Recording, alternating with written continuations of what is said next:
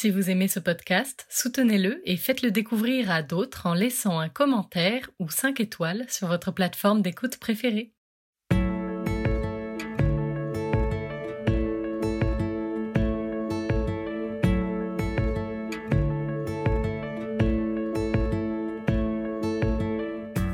Vous écoutez La philanthropie en question, le podcast qui vous emmène au cœur de la recherche sur le don. Chaque mois, la chaire philanthropie de l'ESSEC vous partage et met en perspective les grandes idées d'un chercheur, d'un article ou d'un ouvrage éclairant. Une invitation à écouter ce que nous dit la recherche pour mieux comprendre la philanthropie et ses enjeux.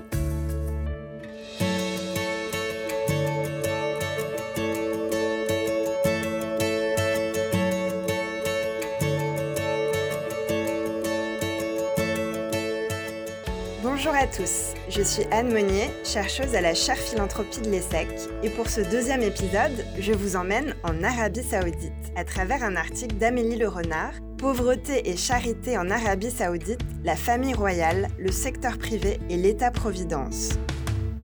J'apprécie beaucoup les travaux d'Amélie Le Renard, que je connaissais depuis longtemps pour ses recherches sur le genre. J'ignorais, jusqu'à récemment, qu'elle avait écrit sur la charité, peut-être justement parce qu'elle parle de charité plutôt que de philanthropie. Et donc j'ai découvert ce texte un peu par hasard. C'est le bonheur de la sérendipité dans la recherche. Je trouve par ailleurs qu'il apporte beaucoup à la compréhension de la philanthropie, de ses frontières et de ses enjeux. Et j'aime aussi aller voir ce qui se fait dans d'autres pays. C'est vrai que la philanthropie dans le monde arabe est encore peu connue, donc c'est l'occasion d'offrir une vision moins occidentalo-centrée de ce phénomène.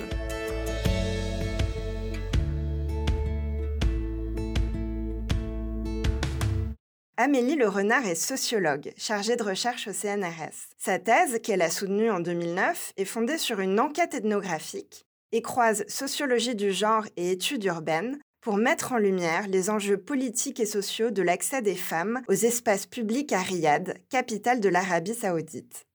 Ces enquêtes actuelles portent sur les transformations des hiérarchies de genre, classe, race et nationalité dans des mondes professionnels multinationaux du Golfe, Riyad et Dubaï en particulier.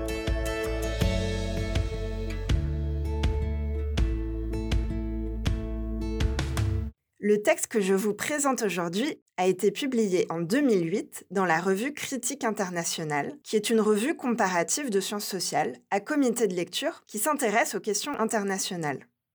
Comme le rappelle Amélie Le Renard, au moment où elle écrit le texte, rares étaient les chercheurs qui s'étaient penchés sur le secteur caritatif en Arabie saoudite, en dehors de l'intérêt suscité par les fondations islamiques saoudiennes après le 11 septembre.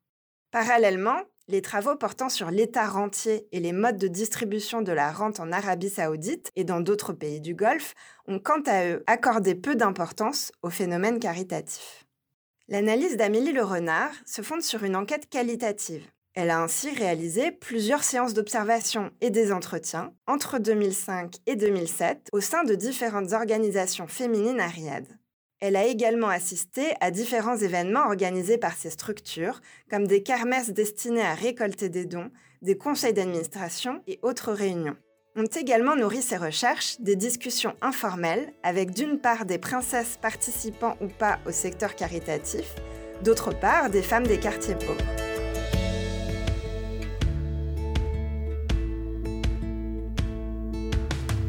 À la lecture de ce texte, Trois grandes idées me semblent intéressantes à retenir pour ceux qui s'intéressent à la philanthropie.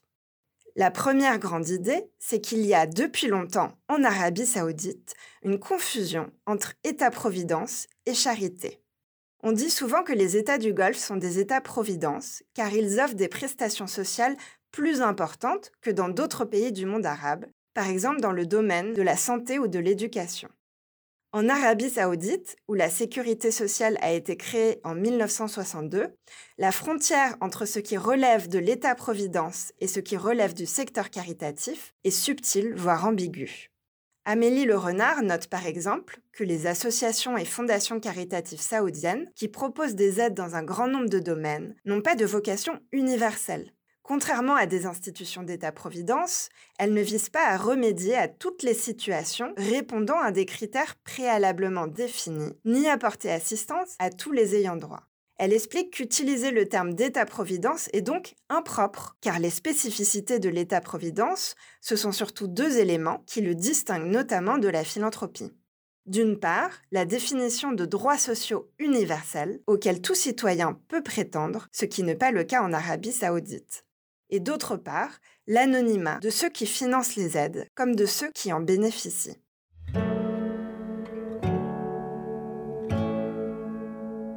La deuxième grande idée, c'est que cette confusion entre charité et État-providence est en fait une technique de pouvoir. Comme le dit Amélie Le Renard, la multiplication des organisations caritatives en Arabie saoudite doit être replacée dans le contexte historique de l'utilisation du registre de la charité par les princes exerçant des fonctions politiques. En Arabie saoudite, le don a depuis longtemps constitué un instrument de pouvoir. Dès les années 1920-1930, de nombreux Bédouins parcouraient des centaines de kilomètres pour recevoir un don royal. C'était un moyen de s'assurer l'allégeance et la loyauté des sujets.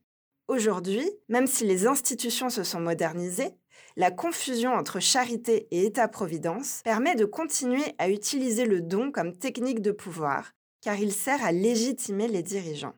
Ainsi, il y a dans le discours et les pratiques une tendance à présenter systématiquement les initiatives princières comme des œuvres caritatives, même lorsqu'il s'agit d'une nouvelle infrastructure dont l'usage sera public. La chercheuse conclut, je cite, Tout est bon pour prouver qu'un investissement relève d'une logique de don en faveur de la société. Les institutions caritatives sont d'ailleurs fortement encouragées par l'État, notamment à travers les aides accordées par le ministère des Affaires sociales la charité de tous est sollicitée à travers des campagnes de levée de fonds où est utilisé un double registre. D'une part, une rhétorique pan-islamique propre à la charité, c'est-à-dire aider tous les musulmans, mais d'autre part, un discours étatique d'une nécessaire solidarité entre membres d'une même nation.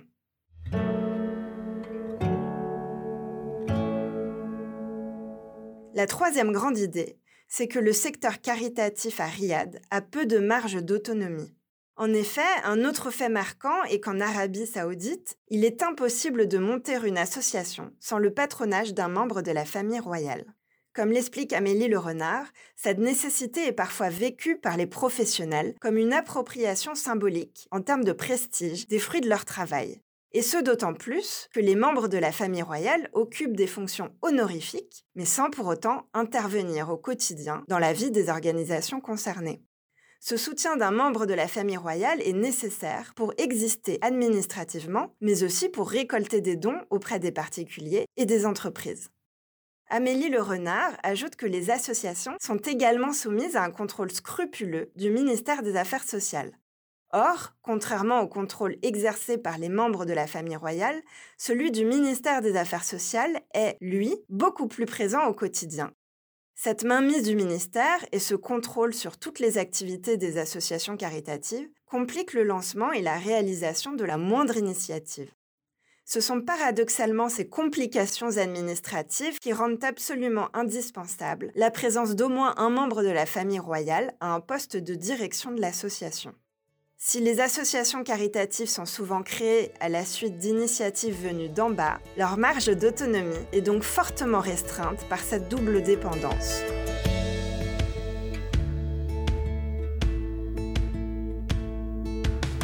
Pour conclure, j'aimerais insister sur l'importance de faire un pas de côté, ici géographique, pour comprendre la philanthropie.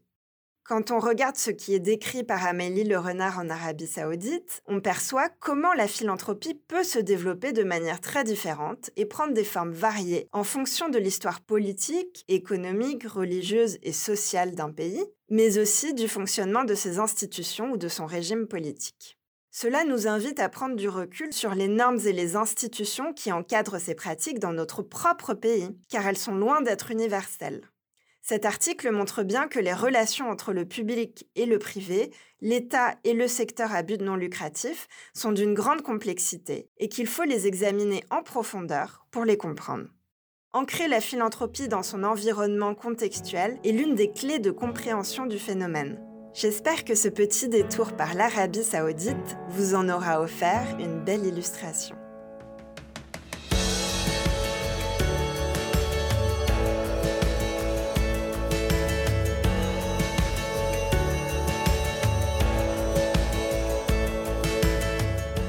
Vous avez écouté le podcast La philanthropie en question avec Anne Monnier de la chaire philanthropie de l'ESSEC. Pour aller plus loin, nous vous invitons à parcourir les références listées dans la description de l'épisode, où vous trouverez également notre site internet et notre compte Twitter. Rendez-vous chaque dernier mercredi du mois pour un nouvel épisode. À bientôt!